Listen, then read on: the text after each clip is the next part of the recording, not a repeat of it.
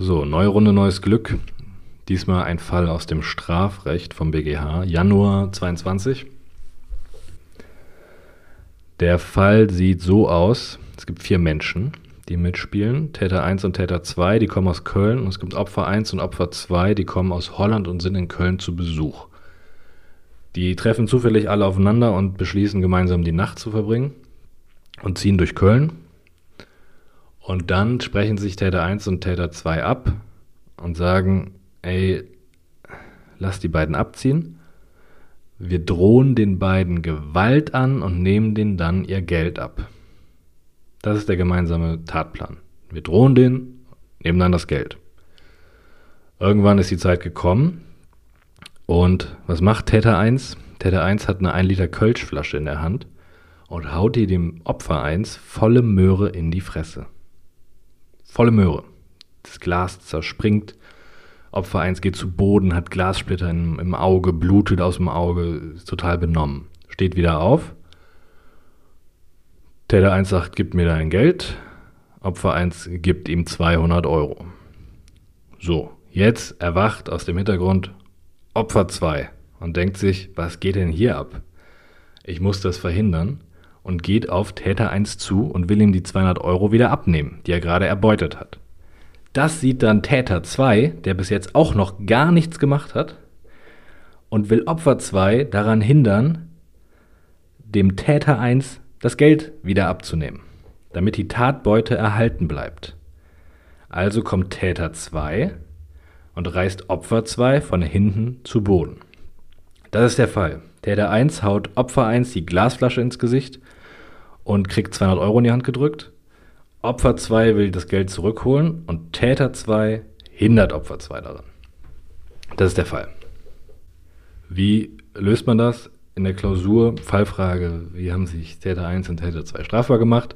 Täter 1 dauert möglichst wenig. Man muss natürlich am Anfang der Klausur dann die Definition hinschreiben und man muss es auch richtig runterprüfen. Aber da sind null Probleme drin. Und im Strafrecht hat man in keiner Klausur ansatzweise für irgendwas Zeit. Deswegen müssen solche unproblematischen Stellen, dafür sammelt man keine Punkte. Ne? Man kann ja nur Punkte verlieren. Das muss man schnell runterbügeln. Der hat easy peasy eine besonders schwere räuberische Erpressung begangen.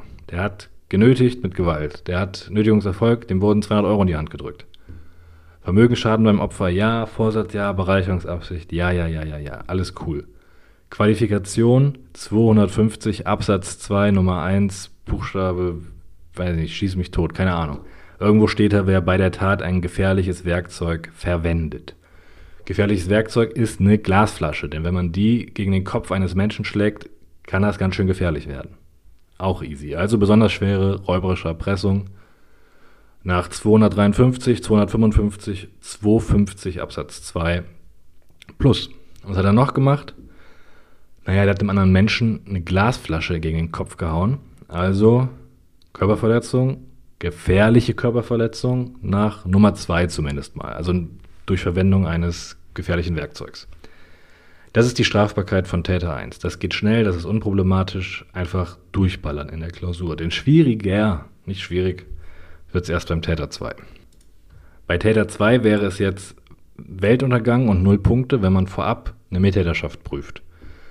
Wenn man sagt, der könnte sich ja strafbar gemacht haben, auch wegen besonders schwerer räuberischer Erpressung durch dieses zu Boden reißen.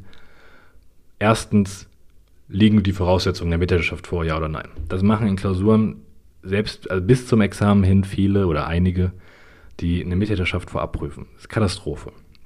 Man prüft, also Mittäterschaft, mittelbare Täterschaft, sind einfach nur strafrechtliche Instrumente, um Handlungen eines anderen zuzurechnen. Also um Copy-Paste zu machen. Der A hat irgendwas gemacht, kann man das Copy-Pasten zum B. Steuerung C, Steuerung V. Mehr ist das nicht. Deswegen prüft man das dort, wo man zuerst Copy-Pasten muss. Das hieße jetzt beim Täter 2 würde man im Obersatz schreiben, indem er den das Opfer 2 zu Boden gerissen hat, könnte er sich gemäß 253, 255, 250 strafbar gemacht haben. Tatbestand erstens Nötigungshandlung, Gewalt oder Drohung mit gegenwärtiger Gefahr für Leib und Leben. Hat er selber nicht gemacht, sondern Gewalt hat gegen das Opfer 1 hat nur Täter 1 angewendet. Aber, aber, aber, möglicherweise kann ja dieser Flaschenwurf unserem Täter 2 gemäß 25 Absatz 2 Mittäterschaft zugerechnet werden, wenn die beiden da Mittäter waren. Und dann schreibt man hin, Mittäterschaft setzt voraus gemeinsamen Tatplan, gemeinsame Tatbegehung. Und dann prüft man das. Das ist die Stelle, wo man das prüft. Und so prüft man das auch. Man fragt sich also jetzt zuerst mal, haben die denn einen gemeinsamen Tatplan gehabt? Also haben die sich abgesprochen, eine räuberische Erpressung zu begehen? Und hier steht ja möglicherweise eine Art Mittäter-Exzess im Raum, eine Abweichung vom Tatplan. Das kommt in Klausuren ja öfter mal vor. Die meisten machen dann, ja, vereinbart war das und das, geschehen ist das und das, das ist ein Mittäter-Exzess, das kann nicht zugerechnet werden, deswegen keine mittäterschaftliche Begehung des jeweiligen Tatbestandes. Das ist leider Schrott. Man sollte das lieber ganz vorsichtig Immer wenn eine Abweichung vom Tatplan ist, muss man das ganz vorsichtig dreischrittig prüfen. Man fragt sich zuerst, was haben die denn vereinbart, was haben die abgesprochen, was war der Tatplan? Was war geplant? Dann schreibt man hin, wie im Sachenrecht, da schreibt man ja auch, ursprünglich war der A-Eigentümer. Und hier schreibt man, ursprünglich war der Tatplan, die beiden zu bedrohen, damit die das Geld rausgeben. Zweitens, was ist passiert? Gibt es überhaupt eine Abweichung von diesem Tatplan? Naja, die haben den nicht bedroht, sondern Täter 1 hat dem eine Bierflasche in die Fresse gehauen. Das ist ein, ein qualifizierter Einsatz von Gewalt statt eine simple Drohung. Das ist eine Tatplanabweichung. Okay. Insoweit haben wir bisher einen Mittäterexzess. Und jetzt kommt die wichtigste Stufe, die dritte Stufe. Haben wir eine nachträgliche Tatplanerweiterung durch nachträgliche Billigung dessen, was geschehen ist. Also erstens, was war geplant? Zweitens, sind die überhaupt abgewichen oder fällt das vielleicht sogar noch in den ursprünglichen Tatplan? Und drittens, wenn es eine Abweichung gibt, hat sich vielleicht der andere Mittäter nachträglich damit einverstanden erklärt. Wie erklärt man sich einverstanden damit? Indem man das mitkriegt, Kenntnis, indem man sagt, ja, okay, und man macht weiter. Immer wenn man, obwohl man weiß, was passiert ist, als Mittäter weitermacht, dann steckt man ganz tief mit drin in der Scheiße. Das ist die Logik des BGH. Wenn du merkst, hier, hier passiert irgendwas durch deinen Mittäter, womit du nicht einverstanden bist, dann musst du die Biege machen. Dann hau ab oder ruf die Polizei an. Verpiss dich. Wenn du aber sagst, finde ich kacke, aber ich mache weiter, dann kannst du nicht im Nachhinein sagen, aber das wollte ich nicht. Ich wollte zwar jetzt trotzdem noch die 200 Euro haben, aber wie das passiert ist, so recht war mir das nicht. Geht nicht. Wenn ich mitkriege, dass er den Tatplan überschreitet, und trotzdem weiter mit dem anderen Mittäter zusammen handle, dann bin ich mit drin. Das ist eine nachträgliche Tatplanerweiterung. Das steht auch für die Referendare alles so im Fischer bei 25 und ich glaube Randnummer irgendwo 3940. Da steht drin die Definition bei Kenntnis und Billigung und bla bla bla, sukzessive Mittäterschaft, wird das zugerechnet. Deswegen müsste man hier jetzt prüfen, was war der Tatplan? Wir drohen. Was ist passiert? Flasche ins Gesicht. Drittens, Tatplanerweiterung durch nachträgliche Billigung. Eigentlich ja. Nicht nur eigentlich. Ja, der hat das gesehen und der hat trotzdem weitergemacht. Der hat trotzdem noch einen eigenen Tatbeitrag erbracht. Deswegen haben die nachträglich gemeinsam den Tatplan erweitert. Das bedeutet, dass in dem Moment, wo der eine die Flasche wirft, lädt er eine neue Datei in die Dropbox hoch. Sagt, oh, neuer Tatplan. Und in dem Moment, wo der andere auch weitermacht, synchronisiert sich die Cloud von den beiden Mittätern. Der Tatplan synchronisiert sich. Das ist dann der neue Tatplan. Und für den haften dann strafrechtlich beide. Und bis hierhin ist das eigentlich nicht wirklich kompliziert. Ein bisschen komplizierter wird es dadurch, dass der eigene Tatbeitrag den der Täter zwei Jahre erbringen muss. Der, es reicht nicht, wenn er das billigt im Nachhinein. Das ist okay, dann haben die meinetwegen wieder einen gemeinsamen Tatplan. Aber der muss ja trotzdem noch einen Tatbeitrag erbringen. Ohne eigenen Tatbeitrag bin ich nicht Mittäter. Bin ich nur ein Arschloch und finde eine Straftat gut. Er muss aber selber irgendwas gemacht haben, um zum Mittäter zu werden. Also einen Tatbeitrag erbracht haben, der ihm Mittäterschaft verleiht. Ein solcher Tatbeitrag ist hier, dass der das Opfer zwei von hinten zu Boden gerissen hat. Dadurch hat er dafür gesorgt, dass die Beute beim Täter 1 bleibt. Also er hat einen Tatbeitrag erbracht zur Beuteerhaltung. Das Besondere ist dieser, der Zeitpunkt dieses Tatbeitrags. Wann hat er das nämlich gemacht? Nach Vollendung und vor Beendigung. Die Tat war schon vorbei. In dem Moment, wo das Opfer 1 dem Täter 1 200 Euro in die Hand drückt, ist die räuberische Erpressung vorbei. Was danach mit dem Geld passiert, ist scheißegal. Der muss sich nicht tatsächlich bereichern, der braucht nur die Bereicherungsabsicht.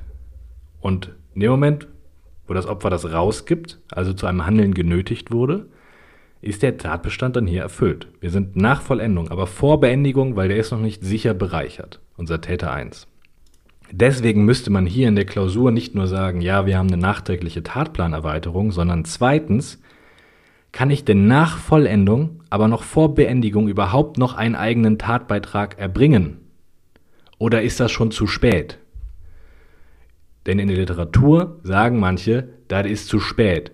Wenn ich das hinterher erst, hinterher erst okay finde und hinterher erst einen Tatbeitrag erbringe, ist das einfach zu spät, denn der Tatbestand ist schon voll verwirklicht. Das sieht aber unser großer Meister der BGH anders. Und in der Klausur folgt man natürlich in der Regel, wenn es geht, bitte dem BGH. Der BGH sagt, das ist mir scheißegal, ob das schon vollendet ist oder nicht. Darauf kann es hier nicht ankommen. Denn bei den Delikten, wo ich überhaupt ernsthaft trennen kann zwischen Vollendung und Beendigung, sieht das meistens so aus, dass ich bewusst gesetzgeberisch eine weit vorgelagerte Vollendungsstrafbarkeit habe. Man sieht das ja beim Diebstahl. Ich brauche eine Wegnahme, also ich stecke mir im Kaufhaus irgendwas in die Tasche. Dabei habe ich die Absicht, das auf Dauer für mich zu behalten und dann habe ich genau in diesem Moment schon einen Diebstahl vollendet. Beendet ist die Scheiße erst, wenn ich mit der Sache zu Hause bin, wenn ich gesicherten Gewahrsam habe. Strafbar mache ich mich aber schon im Kaufhaus, während ich das in die Tasche stecke. Ich habe also eine super weit vorgelagerte Vollendungsstrafbarkeit. Das gleiche gilt ja auch für den Raub und für die Erpressung. Das sind Delikte mit einer überschießenden Innentendenz. Objektiv muss noch gar nicht so viel passiert sein, aber in meinem Kopf muss ich das schon für immer haben wollen. Das ist eine überschießende Innentendenz. Deswegen prüfe ich da immer eine Zueignungsabsicht, eine Bereicherungsabsicht. Diese Absichtsdelikte mit überschießender Innentendenz, die sollen ja den Täter benachteiligen, indem der sich schon voll früh strafbar macht. Und nicht erst, wenn die Tat beendet ist, wenn ich gesicherten Gewahrsam habe. Es macht doch keinen Sinn, wenn ich einerseits anordne, der soll sich voll früh strafbar machen, richtig frühe Vollendungsstrafbarkeit, dann zu sagen, aber Mittäterschaft geht dann auch voll früh schon nicht mehr. Das macht keinen Sinn. Diese weit vorgelagerte Vollendungsstrafbarkeit ist ja gerade da, um Straftäter schon möglichst früh hinter Gitter zu bringen. Das gleiche gilt dann ja auch für den Mittäter. Der soll ja nicht dadurch privilegiert werden, dass sich der erste Täter schon voll früh strafbar macht.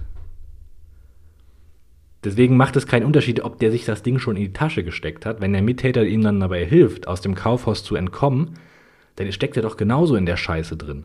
Denn er sorgt genauso dafür, dass das Opfer dauerhaft seine Sache verliert. Deswegen geht auch sukzessive Mittäterschaft nach Vollendung, solange es noch vor Beendigung ist. Weil das wird immer in Klausuren bei solchen Delikten der Fall sein, mit überschießender Intendenz. Und diese überschießende Intendenz soll den Täter benachteiligen, aber nicht privilegieren. Also soll die überschießende Intendenz auch nicht den Mittäter privilegieren. Wenn man das einmal gerafft hat, ist das auch nicht so schwer. Dann merkt man halt, nach BGH bin ich immer am Arsch, wenn ich irgendwas mache als Mittäter. Egal wann. Darauf kann es ja wohl nicht ankommen. Wir haben also jetzt gesagt, Nötigungshandlung wird zugerechnet, dieser Flaschenwurf wird zugerechnet weil wir haben einen gemeinsamen Tatplan durch die Tatplanerweiterung und wir haben auch eine gemeinsame Tatbegehung, denn auch unser Täter 2 hat einen eigenen Tatbeitrag erbracht. Zwar erst nach Vollendung, aber vor Beendigung und das reicht. Im Sinne der sukzessiven Mittäterschaft geht das auch. Das gleiche gilt dann auch für die schon verwirklichte Qualifikation nach 250 Absatz 2. Die ist auch schon vollständig abgeschlossen an sich, aber die ist jetzt Teil des erweiterten Tatplans und zu dieser Gesamttat hat unser Täter 2 einen eigenen Tatbeitrag erbracht. Es liegen also auch für die Quali alle Voraussetzungen der Mittäterschaft vor. Wir haben einen gemeinsamen nachträglich erweiterten Tatplan und eine gemeinsame Tatbegehung. Jeder hat einen Tatbeitrag erbracht. Deswegen bin ich beim Täter 2 volle Möhre in der besonders schweren räuberischen Erpressung. Der hat sich genauso strafbar, strafbar gemacht wie unser Täter 1. Was bleibt noch übrig? 224. Und an dieser Stelle darf man jetzt nicht abkacken in der Klausur. Hier ist die letzte große Fehlerquelle. Man könnte jetzt nämlich auf die Idee kommen, naja, der hat das ja gebilligt und hat dann weiter gehandelt, also ist er auch bei 224 drin. Das macht überhaupt keinen Sinn. Denn meine gefährliche Körperverletzung, die der Täter 1 begangen hat, indem der dem die Flasche in die Fresse gehauen hat, die ist ja in dem Moment, wo er ihm die Flasche in die Fresse haut und verletzt, komplett vorbei. Das ist keine zweiaktige Tat. Diese gefährliche Körperverletzung, die war nicht abgesprochen. Es gibt keinen Tatplan. Und ich kann den auch nicht nachträglich erweitern, weil die Tat sofort vorbei ist. Unser Täter 2 konnte da auch gar keinen eigenen Tatbeitrag mehr erbringen. Es war einfach schon komplett vorbei. Ich habe weder noch Raum für eine Tatplanerweiterung noch es gibt keinen eigenen Tatbeitrag vom Täter 2. Es fehlt also alles, was ich für eine Mittäterschaft brauche. Und das ist der wichtige Unterschied. Bei mehraktigen Delikten, wie zum Beispiel ein Diebstahl, ein Raub, eine Erpressung, da kann ich hinterher noch einsteigen. Ich kann hinterher noch einen Tatbeitrag erbringen. Ich kann hinterher den Tatplan noch erweitern. Nach Vollendung sogar noch. Obwohl der die Kohle schon in der Tasche hat, aber der halt noch nicht zu Hause ist, da kann ich auch noch einsteigen. Denn ich kann ja auch da noch einen Tatbeitrag erbringen. Ich kann ihn ja noch nach Hause fahren, damit er dann gesicherten Gewahrsam hat. Bei mehraktigen Delikten geht das. Bei einaktigen Delikten, die mit Taterfolg, mit Tathandlung sofort vorbei sind, kann ich ja hinterher nicht mehr einsteigen. Ich kann hinterher keinen Tatbeitrag mehr erbringen. Das einaktige Delikt ist sofort vorbei. Da gibt es im Nachhinein keine Beteiligung mehr. Bei mehraktigen Delikten wie Diebstahl, Raub, Erpressung geht das. Da kann man hinterher noch dabei helfen, die Tat zu beenden. Und das ist der wesentliche Unterschied. Deswegen hat sich unser Täter 1 strafbar gemacht wegen besonders schwerer räuberischer Erpressung und wegen gefährlicher Körperverletzung. Bei Täter 2 sagen wir, ja, besonders schwere räuberische Erpressung, auch der Schlag mit der Flasche wird dir zugerechnet als Qualifikation, aber keine gefährliche Körperverletzung. Da wird, der, da wird dir auf einmal der Schlag mit der Flasche nicht mehr zugerechnet. Denn zur räuberischen Erpressung, da hast du noch einen Tatbeitrag erbracht. Zwar nach Vollendung, aber da hast du noch geholfen, die Tat zu Ende zu bringen. Bei der gefährlichen Körperverletzung gibt es keinen Tatbeitrag. Also man merkt sich, Tatplanerweiterung gibt es, egal ob jetzt sukzessive Mittäterschaft oder Mittäterexzess, wie man das da alles im Detail nennt. Das sind alles Formen der nachträglichen Tatplanerweiterung. Das geht, das ist okay bei mehraktigen Delikten, wenn der Hinzutretende einen eigenen Tatbeitrag erbringt und das, was bisher geschehen ist, kennt und innerlich billigt. Also im Endeffekt, wenn er weitermacht. Das kommt ultra oft in Klausuren. Mir ist natürlich klar, dass das im Detail alles viel komplizierter ist, wenn man die Literatur noch dazu nimmt. Für eine gute Klausur und für ein gutes Examen ist das aber scheißegal. Wenn man im Examen das drauf hat, was ich gerade gesagt habe, worum es in diesem Fall hier geht, der sicherlich im Examen laufen wird oder im Aktenvortrag oder sonst was, das ist ein perfekter Fall. Wenn man das kann, was ich gerade gesagt habe, kriegt man da seine 16 Punkte. Ich glaube, das reicht. Literatur ist im ersten Examen noch ein Ticken wichtiger, aber im Zweifel reicht da schon das Argument mit der überschießenden Intendenz, um für den BGH die Lösung nach Hause zu bringen. Mehr ist nicht im Fall, aber das, was drin ist, gilt für jede dritte Klausur. Es kommt wirklich rauf und runter im Examen. Aber das war's.